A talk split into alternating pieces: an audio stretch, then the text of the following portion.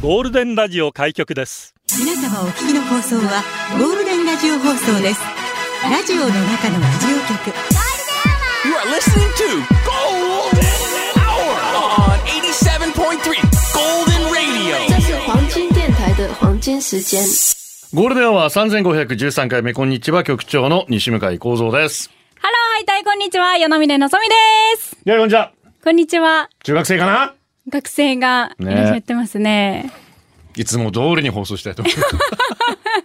そうですけど。そうですけどはいそうですけど、昨日は、はね、あの、旧暦5月4日、そうでね。日の日4日の日で。各地でハーリー行われましたね。はい。私もですね、初めて、ハーリー大会に参加したんですけど、うんうん。女さんの中泊まり？はい。ま、前がネクか。前がネクうんうん。のハーリー大会に、あの、いや、大使さんに誘っていただいて、出たんですけれども。ああいうのって地域の人じゃなくても出られるんだ。あ、屋台さんの奥さんが女さんあーなるで仕事されてるので、それで、そういうことか。闘牛選手ワイドチームってことではあの、メンバーは女性、みんな女性で、大さんと、あの、舵取りの方以外は女性で、みんな、しかも初心今者で。今の話聞いてると、本当になんか、伊波大使がスケベな感じになっちゃうんですけど。違う違う。ハーレム状態って言われてましたけど。言われますよね。たまたま。うんうんはい。で、みんな初心者だったんですけど、あのーこのコースが、うん。2分30秒ぐらいのコースらしいのですよ。うん平均的に言うと。行って帰ってくる感行って帰じですよね。ってきて、あと半分行く感じなんですけど、あの、私たちなんせ初心者もんで、ぶっつけ本番なもんで、全然練習しなかったの？あの、数人は練習した方もいたんですけど、はい、あの、ほぼぶっつけ本番だったんですけど、なんと、なんとタイムが3分18秒。大体2分半できるようなところ。3分18秒。そう、しかも23チーム出場して23チーム中？23位です。23位おめでとうございます。それは練習しなかったらそうなりますよね。でもさ、初めてハーリーこいだんですけど、海英句と呼ばれるエクで、ものですよね。そう。きついね。うわ、もうなんか、なもう腕がパンパンになるの、それしか想像できないね。もうさ、あの、見てたら簡単そうにこいでるわけよ、みんな。だってバランスもなかなか取れないでしょ、うまく。もうね、揺れ。る船の上ではい、貝をこぐ。しかも、みんなでタイミング合わせないとそう、だから。もう一生懸命できることは、うん1、2、1、2って言って、声出して、一生懸命腕動かして、そこはこぐしかヒーヤイないんですよじゃないんだ。。ヒーヤイじゃなかったワイドで出たのに、そこはヒーヤイじゃないんだ。じゃなかったんですよ。でも、私たちも相当遅かったのでうん、会場から、ワイドワイドって、何あの、応援、応援がね一。番最後にゴールする子を温かくみんなで拍手で迎える偽善。はい。見守っていただきました。ありがとうございました。もうね、なんか女村は学校も休みになるみたいで、あ、そうなんですね。そう、あの、糸満とか、大島あの辺もですかね？わかんないけど。あ糸満もやっぱ休みだそうですよ。あ、そうなんですか、うんやっぱりこのね、ん文化を継承していくっていうか、そういうのをね、あのまあまあ、もちろん海に近いところはね、はいえー漁などで海に支えられて、海からの恵みを受けてるわけですから、まあその感謝の気持ちも込めてということですからね。ねえ、うんこういう行事を通して、そう感じられたので、うんすごいいい経験になりました。来年も出る。出たいなんかもう見てたら、もう体を動かして、あ、あんなってやってんねとか話しながら、来年練習したらもっと良くなるんじゃない？っていう話はしましたけど。練習は嘘つきません。練習しましょう、本当に。はい、いい経験させて。ていただきました。ラジオは想像です。一緒に楽しいラジオを作りましょう。ということで、今日もリスナー社員の皆さんに参加いただき、共に考えるゴールデン会議を開催。ゴールデン会議今日のテーマは、手。マラドーナ、神の手の日だそうです。どんな手してますか？自分の手、好きですか？誰の手が好きですか？手が速い手につかない、あの手この手、ハンドです。ハンドボールは漢字で送る球で送球だそうです。手玉じゃないですね。手をつなぐハイタッチ、手で笑った、手で泣いた、手で出社してください。メールアドレスはゴールデンアットマーク FM 沖縄 .co.jp。ファックスは098-875-0005です。ツイッターはハッシュタグゴールデン沖縄でつぶやいてください。手相が気になってきた午後をゴールデンにナイス、ゴールデンにするナイスな選曲待ってます。多分私、手相いいと思いますけどね。お、なんで？見せたことありますか？いや、ほら、今の私見てたあ、いいから。いいでしょう。人生すべてうまくいきます。どの顔でどの口が言ってんだ、本当にいける本当に。ねえ。マラドーナ神の手知ってます？知ってますよだって、脳像が生まれたぐらいでしょ、あれ。そう、86年なんで、うまだ6月でした。あ、6月か。うんまだ生まれてないけど、生まれてないか。その後ね、もう伝説として、生まれてなかったんだ、あの時。86年、4ヶ月後に生まれま私、した。中学生でしたよ。もう初めてワールドカップを真剣に見たのは多分この年だね。この年。この、まあ本当にイングランド相手にね、5人抜きするわ。んまあ髪の手使うわ。髪の毛で使って。まあハンドではって聞かれた時に、いや、あれは髪の手が見えたみたいなことをマラドーナが言ったんですよ。自身が。はいはい まあ明らかにこれ自分でやってますけど。でそこからまあ髪の手という。言葉になったんですね。あの時のユニフォーム、うん11億円で落札されたっていう。あすーごいね。しかもね、審判の方が持ったのかな？あ、違うや。ボールじゃない？イングラ、あイングランドのディフェンダーか、持ってた。はいはいはいそ。うか、ボールは審判が持ってた。ボールが審判が持ってて、はい3億3000万で落札されたって。マラドーナと試合したかった。試合したかった。そしたら何かあったかもしれないじゃないですか。あ、ユニフォームもらえる。もらえるかもしれないですよ。ないだろ今みんな大谷のユニフォームもらいたがってるでしょうね。う。なあ、そう本当に。だってメジャーリーグの中継見ててもさ、もうタイムとかかかってて、みんな大谷集まってくるからね。ああ、そうな敵のんだ。選手が。はい。話しかけてくるんです、みんな。大谷3人ぐらいに囲まれてる時ありすごますんいで。いやー大谷さなあん。ヌートバー時計もらったらしいですよ。グランド成功。ね？それと根の張るものじゃないですけど、後々大谷からもらったということになれば、あれはものすごい 金額がつくんじゃないかと。いや、ヌートバーに生まれればよかったな。ハ ン無理無理無理。ドボール、面白いですよね。ハンドボール？おううん。展開が早いから見るのは面白いなと思います。ね、うん。うんまだ見たことないんですけど、嘘ココラーソンの試合ね、行きたいな、行きたいなと思ってて。すごい迫力ですよ。ねキーパーな、痛そうだけどいさ。や、もうめっちゃ、キーパー一番ねもう、股間に当たった。ら最悪だと思いますけど。まあそんな感じではい手で出社してください。ポッドキャストやってます。Apple Podcast、Amazon Music、Google Podcast、Spotify で聞けます。え登録フォローもお願いしますお。願いします。新入社員で社員番号17,351さすらいのサウナーキーちゃん17,352壺屋から巻きしなんかこれ好きなんですよ。壺屋から巻きし壺屋から巻きしゴールデンで。しかも全部ひらがな。壺屋から巻きし。入社おめでとうございます。わーされたよろしくお願いします。オメガパパです。はい。お疲れ様ですお。疲れ様です。手といえば仕事中にお客様の手を見ておおよその年齢を判断することが多いです。というのも顔などは容姿では幼い顔、少しお年を重ねた顔など予想が難しいですが、手だと生活習慣が見えやすく、保湿ケアなどをしていてもその方の人生が出ると。怖いすごい見られてるな局長能蔵さん、はじめましての相手だとどこを注視しますか？午後も頑張りましょう。ひいやい、ひいやい。どこ見ます？顔以外ってことですよね。やっぱ顔ですか？目、顔、顔ですよね。うん、目？目、目、目。はい。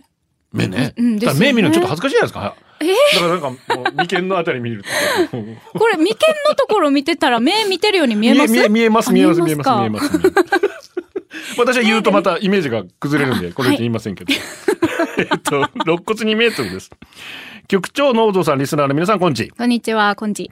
以前母から聞いた話ですが、僕が幼い頃スーパーに買い物に行った時、僕が手を握ってきたからそのまま手を握って買い物をしてたらしいんです。しばらく買い物を続けたら、後ろでギャン泣きする子供の声が聞こえ、母が姿勢を送るとそこには、その子誰と泣く僕だったそうです。母が握ってる手の方を見たら知らない子の手を握ってたらしく思わず怖い怖い、タヤが 握ったでしょ、お母さん。ヤが、私、誰と手繋いでるのって。それはびっくりする。タヤがって叫んだそうです。知らない子を連れて母を見てギャン泣きする僕、タヤがに驚いて泣き出す知らない子。それは泣くよな。そうよ。パニックになった母は、買い物カートもそのままに、僕と知らない子を抱えて店内を走り回り、その子の両親を見つけて引き渡そうとした時、間違えて僕を渡そうとして余計にギャン泣きしたらしい。逆逆。これってもう少しで、僕が捨てられるところだったってことです。局長賞差し上げます。出た局長賞 いやが勝手に掴んどいて、タヤが誰だあ、しタヤがって誰かよつって。しかわいそうなこの子が。自分の子供と思って手繋いだら、タイヤがって。びっくり。こ子供もびっくりしてるよ。これあるある絶ですよね。あるあるスーパーあるあるですよね。子供からね、大人間違えることも多いけどそ。こに手があったらね、ちょうど同じぐらいの高さだった子供って握っちゃったりするんで。あい、お母さんと間違えてるってなるけど。逆。俺だからみんな、ターヤがって言わないだけで、本当に。びっくりするからね どうしたのかなぐらいにしていただければね。本当に。糸満ヒーローです。えー局長のおさんこんにちは。こんにちは手です。僕が手が小さいんです。うん女の人の手とそこまで変わらないかもしれないです。フォークボールは投げにくい手をしています。ありがとうございます。ご報告。えー身長はサバを読めば180センチあるし、おお尻は大きいので、はい下着のパンツは XL が適正サイズなんですけど、手が小さいんです。決して太っちょではないです。はいただ肉厚ではあるので小さくて肉厚な手で赤ちゃんみたい。ちなみに足も小さめで無理して27センチの靴は無理しないでいいよ別に。サイズ合わせてください、ちょっとだけ恥ずかしいです。指輪をつけると手が小さいのがバレちゃいます。中学生の頃、小学生から可愛いと思っていた舞ちゃんと手を合わせたらほぼ同じ大きさでした。ドキが胸胸でした。手をパーにして手が大きい人を見ると、身長は自分の方が高いからなって、少し思う癖があります。180センチ超えで癖ね。があります。人間が小さいです。でも身長も僕より大きい人を見たときは意識朦朧としてきます。どうぞの旦那さんは手が小さいタイプです手ちっちゃいかもね。かあ、そう。はい。同じぐらいかもしれない。普通だな。普通。うん足はちょっと大きめですけどね。手ちっちゃい。本当に可愛い手の方いらっしゃいますね女性でもね、うんうんちっちゃって思わず思う時ありますが。チャラです。チャラさんは手が小さい人にも優しいのかな？優しい気持ち。ウルマル目指せうるま市観光大使このコーナーでは私、与那峰のぞみが、うるま市のマルデージ、うんとってもすごい魅力をお伝えしますよお願いします。はい、局長パンとか、パスタとか、そばとか、あ、そば好きですよね。パスタも好きですね。ねえもう今日もさ、もうスパゲッティさ、こぼすこぼすと思ってやっぱこぼして汚してるんですよ。T シャツ汚してる。ケチャップの跡がついてる。はい。もう小麦粉が使われている食べ物、皆さん好きだと思いますけれども、今日のうるまるは、島麦かなさん。島麦かなさんとはですね、沖縄県麦生産組合が立ち上げた沖縄県産の無農薬有機栽培の小麦ブランドなんです。あ、ブランド名なんですね。そうなんです。えー野鳥や昆虫などの自然と共存共栄しながら、うん安心安全にこだわって栽培している麦ですね。この組合は沖縄の麦文化復活を目指して頑張っています。もともとじゃあ昔から沖縄では麦が作られてたんですね。そうなんですよ。はい。沖縄で麦といえば、うん家島で作られてるのよく聞きますが、沖縄本島では麦作りが途絶えていました。うんそれを復活させたのが、うるま市の農家さんでした。うんで現在は生産されているこの島麦かなさんの7割強がうるま市で、池島とか津堅島メインで育てられていて、他には南城市とか読谷村、うん近町でもあの栽培しているそうです。島、島の方が育てやすいんですけど、何なんでしょうかね？どうなんですかね？はい。この麦文化復活って言ってますが、あの、昔からずっと麦は食べてるじゃないですか。それなんですけど、麦の生産文化を作る文化を復活させていきたいということで、沖縄でも麦って作れるんだねっていうのがよく聞く、聞かれるそうなんですが、うん読谷の遺跡からも麦が出てきたりして、歴史的に見ても昔は麦が作られていたことが分かっているそうです。うんうんでもやっぱり戦前戦後に麦の生産よりも芋を生産した方が生産性がいいんじゃないかっていうことで、麦の生産が途絶えていったそうなん芋ですね。畑に変わっていっちゃったわけですね。はい。それを今、復活に向けて頑張っています。この沖縄県産の小麦をより多くの人に知っていただくために、うんこの小麦をですね、島麦かなさんとうん命名して、これ2019年に命名されたんですけれども、農家さんがかなさそうです。うんうんはい。かなさ、ね、愛、愛って、はいはいはいかなさっていうじゃないですか。それをかなさんっていう風に、あの、つけたんですが、農家さんが丹精込めて作った小麦を思う気持ちを表している名前になっています。えー2015年に組合が立ち上がって、当日、当時は数人の農家さんと10店舗ほどの飲食店さんが島麦かなさんをつく、うん使っていたんですけれども、現在は飲食加工業者も40おー事業者になっています。先日、あの、日曜日、先週の日曜日に、ウルマルシェで、沖縄麦うまちというイベントがあって、うん。これは収穫に感謝をするイベントで、で、どんどん盛り上げていこうというものなんですが、その時は35の出店者がいまして、ベーカリーとか、はい。お菓子屋さんとか、蕎麦屋さん、ピザ屋さん、あとクラフトビール、うんもうそうですね。ビールも必要ですもんね。そうなんです。皆さん、島麦かなさんを使用した商品を開発してうん販売していました。で、皆さん口を揃えて言うのが、風味がとっても良くて、うんそして小麦の味が濃いうんというふうに言ってました。で、美味しいものを、美味しい食べ物を通して、うん沖縄のいいものが伝えられたら最高だよねっていうふうに、はい、おっしゃってました。生物的にも、麦が、実は人間が地球を支配してるんじゃなくて、麦が地球を支配してるっていう人がいるぐらい。そうなんですね。世界各地で食べられてるじゃないですか。はいで、要は人間に食べられることによって、人間にとって得であるということを認識されることによって、いろんな品種改良がされて世界中に彼らは自分たちの DNA を広げてるわけじゃないですか。すごい。うん私たちは麦に 征服されている。っていう人がいるそうで。そうなんですね。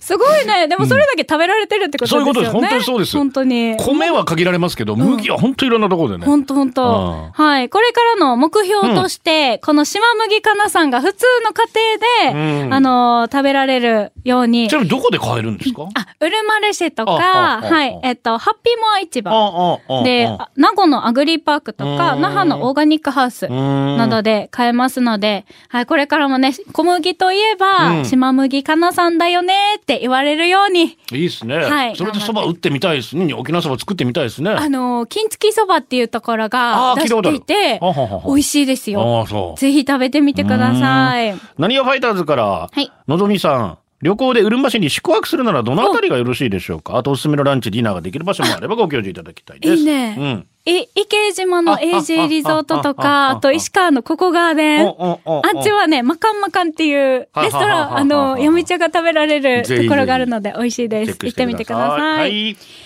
最後はこのコーナー。うるま市で使える英語。今日のうるま市で使える英語は、We eat wheat to eat it. We eat wheat to eat it. 早口言葉です。言ってみてね。来週もマルデージのうるま市紹介するよゴールではお送りしています。今日は手ですね。はい天気だけはブラインドタッチからお疲れ様です。テーマ手。小さい頃痛いところを手で撫でてもらうだけで治ったりしてたけれど、あの現象って不思議ですよね。お母さんが痛いの痛いの飛んでけーってやるだけで痛いのが治るので、お母さんのことを魔女とか妖怪とかそっち系の人だと思って忘れてました。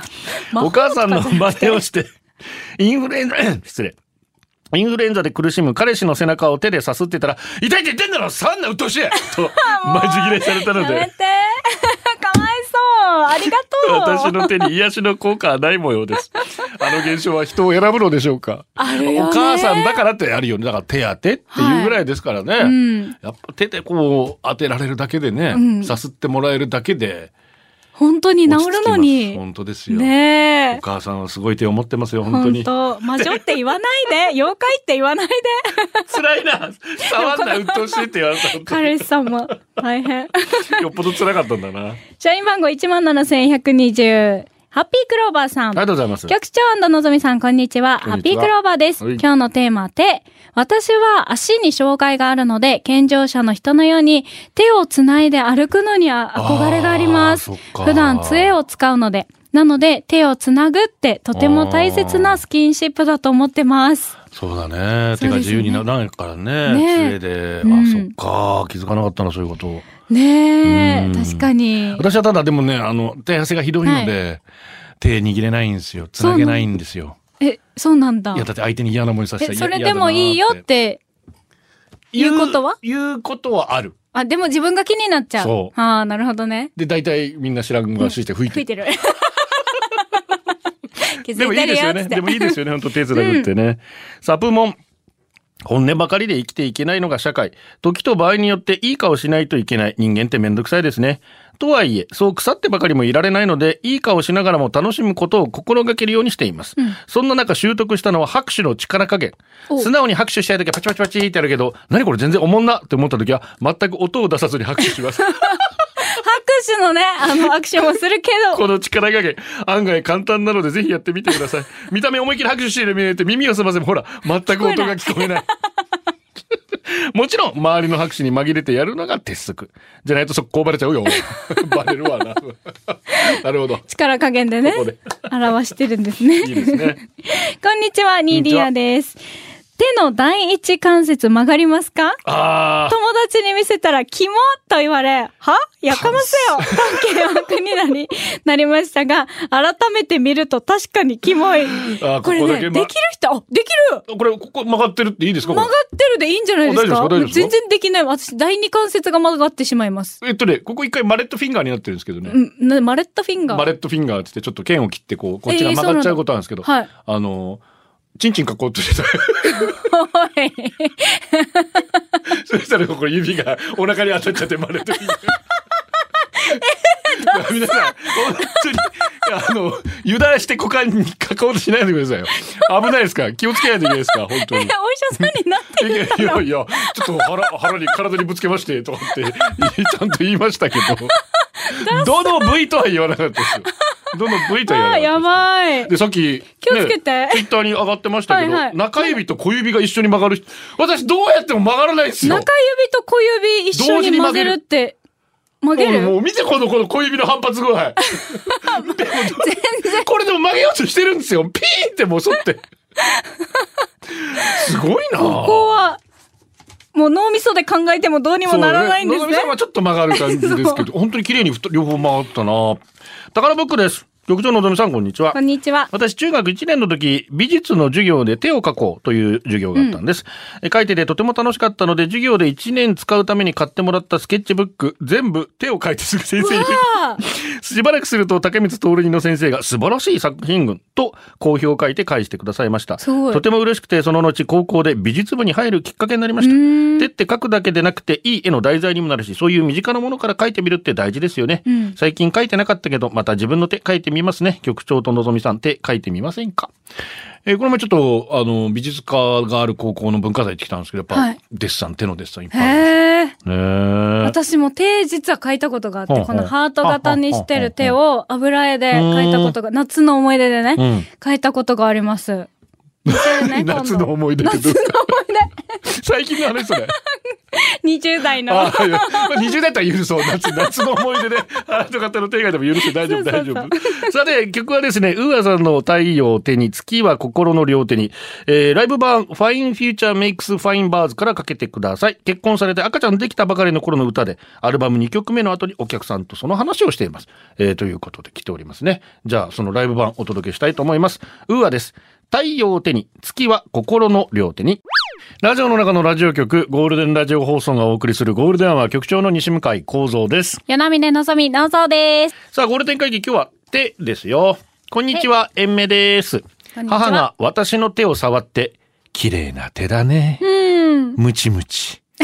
苦労してない手だね。っていうの失礼すぎて笑っちゃいました。私は苦労してないと思われてるけど、この手の綺麗さは才能と努力の賜物なのにね。はい。才能と努力の賜物なのムチしにねて。苦労してない手だね。つって。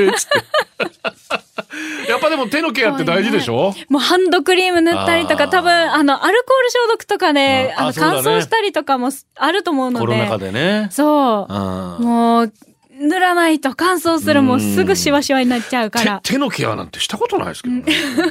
ピーチです。こんにちは。こんにちは先日仕事中のことです。机に座りながら後ろのコピー機から出てくる紙を取ろうとしたら、たまたまこちらに向かってきた同僚男性のセンター付近に私の指が刺さってしまいました。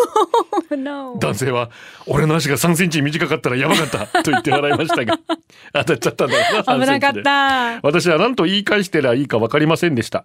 とりあえず、今度から鈴つけて歩いて、と言って受けました。いいね来ますよラジオを。聞いてる事務職の方、一緒に気をつけましょうね。つって。あー歩くたんびに。どこにつけるかがまた問題ですよね。これがね。北斗神拳4トン車。お釣りをもらうときに手を握ってくる女性店員は、漏れなく僕のこと好きなんだなと思っています。いる局長、僕は生きていて楽しいです。の よかった。楽しいだろ、それ。リクエストトマトとナスさんから来てますね。今日私の大切な友人が職場から去ります。初めは同年生だったことがきっかけでいろいろ話すようになり仲良く。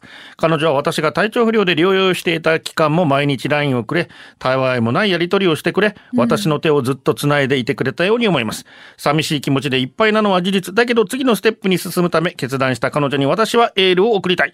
そしてこれからもお互い悲しみ、楽しみを分かち合える友達でいたい。背中を押すはおこがましいかな。彼女が彼女らしくいられるようにと願うばかりです。ということでね、聞いてくださってますが、最後まで聞いてください。ですね。いい曲、やっぱり。うん、インテから、初めて女性と手を繋いだ時緊張しました。その後、時が経ち、子供たちを手を繋いで歩いたりした時は、父親になったなぁと、感慨深かったです。ということで、同じくこの曲をね、はい。リクエストしてくれまして、本当なんか子供と手繋いでる時めっちゃ幸せですよね。うん、かわいいよね。この曲ね、あの、私が昔別の音楽番組やった時に、はいちょっと CM ソングを作らないかって話になって、誰でもいいですから声かけてください。慎吾に電話して、はいなんかない？って言ったら、すぐ持ってきてと。え、すごい。あの人は、すごく仕事ができる人ですね。本当に。えー、かりゆし58、手と手でした。これでお送りしています。さあ、今日は手ということですね。はい、社員番号12,316、八王子よっちさん。毎度。局長、どうぞ、皆さんこんにちは。あ、手といえば、ハイタッチ。コロナ前はキングスの試合やいろんなスポーツ観戦に行くと、ハイタッチをすることよくありました。うんうんコロナ感染者が増えてから、ハイタッチはもちろん声出し応援もできなくなりました。以前はキングスの勝利のたびに周りにいる人、いる知らない人たちともハイタッチやハグまでしてたのに、私がキングスの応援に行くのは、ほぼ関東や関西などで行われるアウェイ戦で、そこに集まったキングスブースターということだけで一体感が生まれるので、自然にハイタッチしてましたね。うん今シーズンもマスクをしての声出しは途中から OK になったものの、ハイタッチは禁止でした。でも優勝した時は自然に体が動いてしまい、泣きながら周りの人たちとハイタッチしてました。今思い出しても泣きそう。うん今日の手というテーマで、あのファイナルの最高の瞬間がすぐに思い出されて、またまた胸が熱くなったのでした。来シーズン、来シーズンは制限もなくなるので、また勝利のハイタッチたくさんしたいなうーん、確かいいにな。ねバレーボールはよくやりますよね。やりますね。ぐるぐるコート回って。点取ってあれなんで回るんですか？な、なんか言ってるよ、掛け声があるよね。な、なんだった？知らんわなんか言うよね。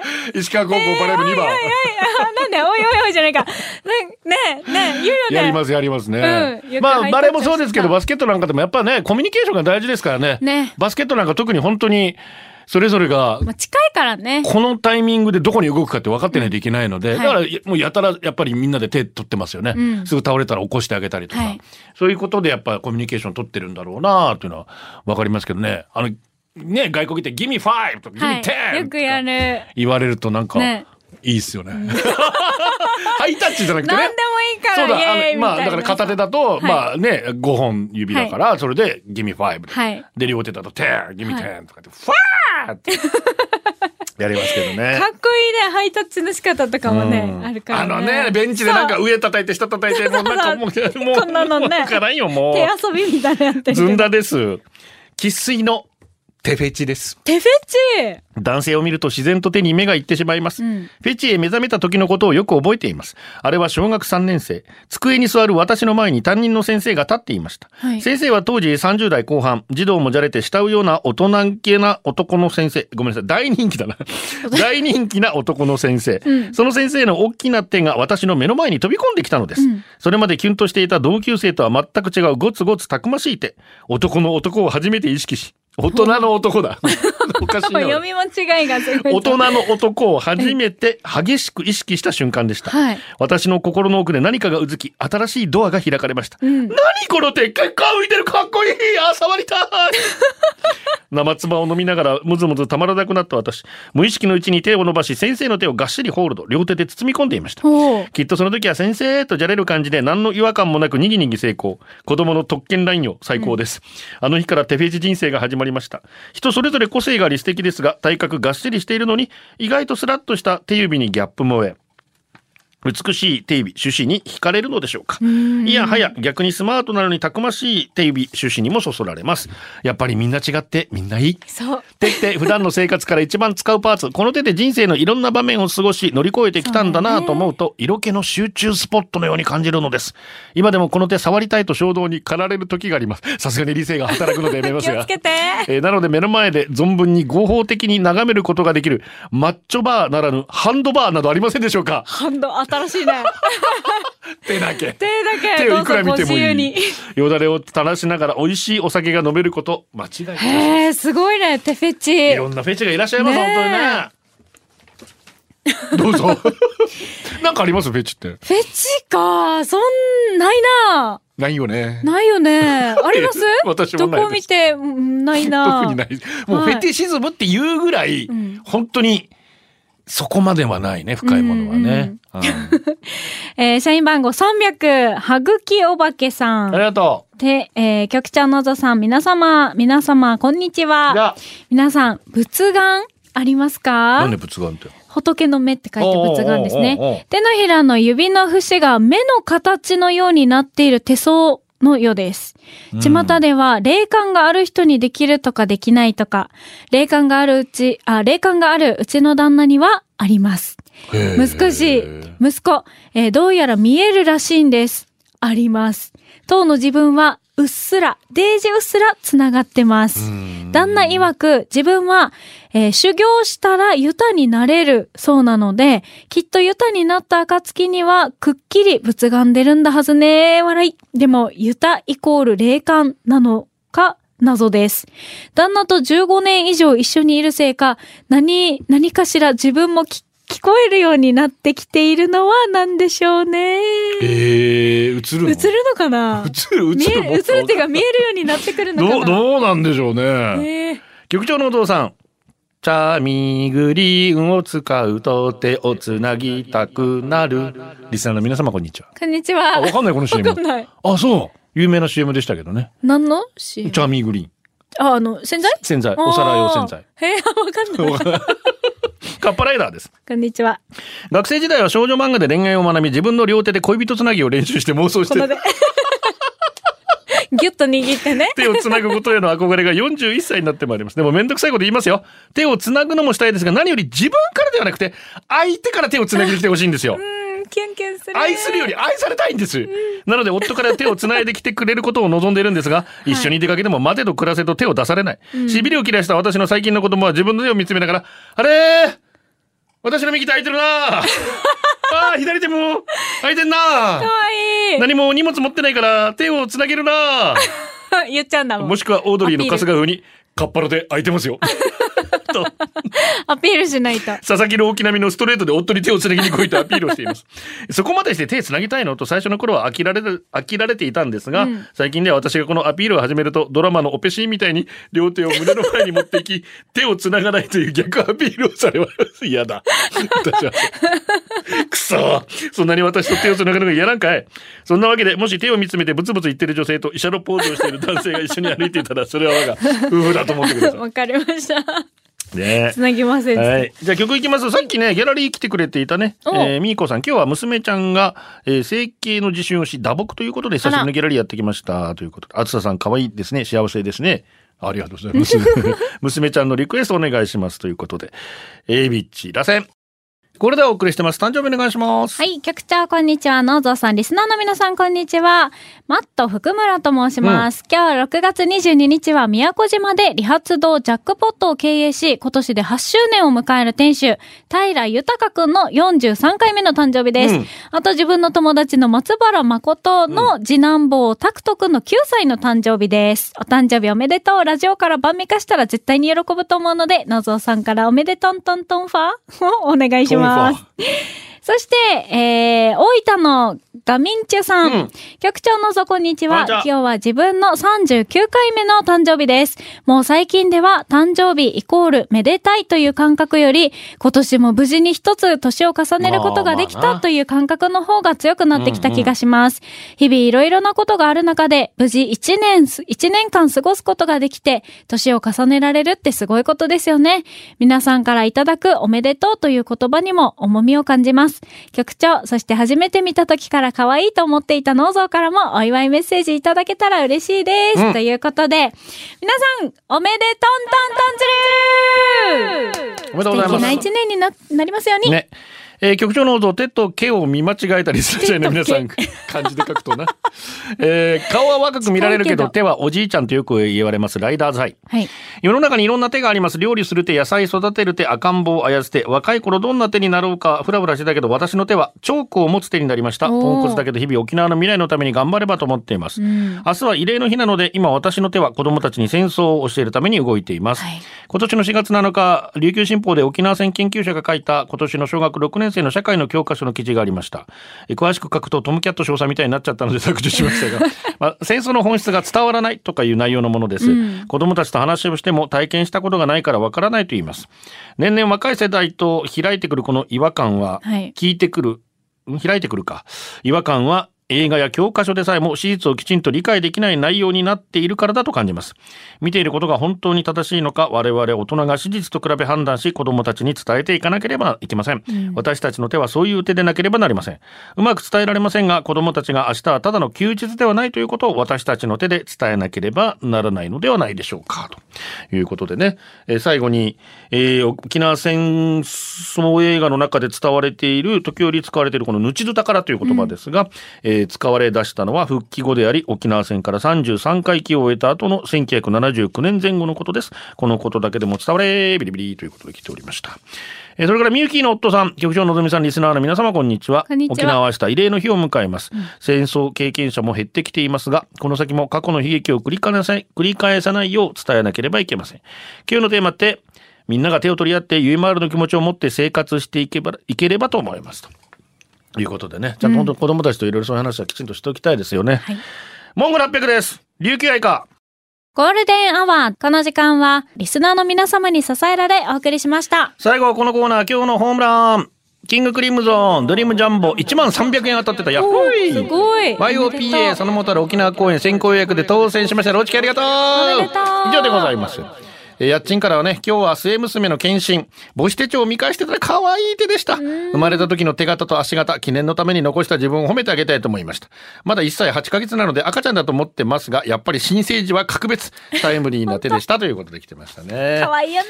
さあ今日の「マイアラミュージック」もね「はいえー神の手が奇跡」という、えー選曲テーマでやっておりますのでお楽しみにお届けしたのは局長西向井幸三と与那峰のぞみでした。バイバイ。これでゴールデンラジオ放送の放送を終了いたしますポッドキャストゴールデンアワーお楽しみいただけましたか？本放送は月曜から金曜の午後2時から FM 沖縄で絶賛生放送中。ラジコのエリアフリータイムフリーならリクエスト曲や各コーナーも楽しめます。聞いてね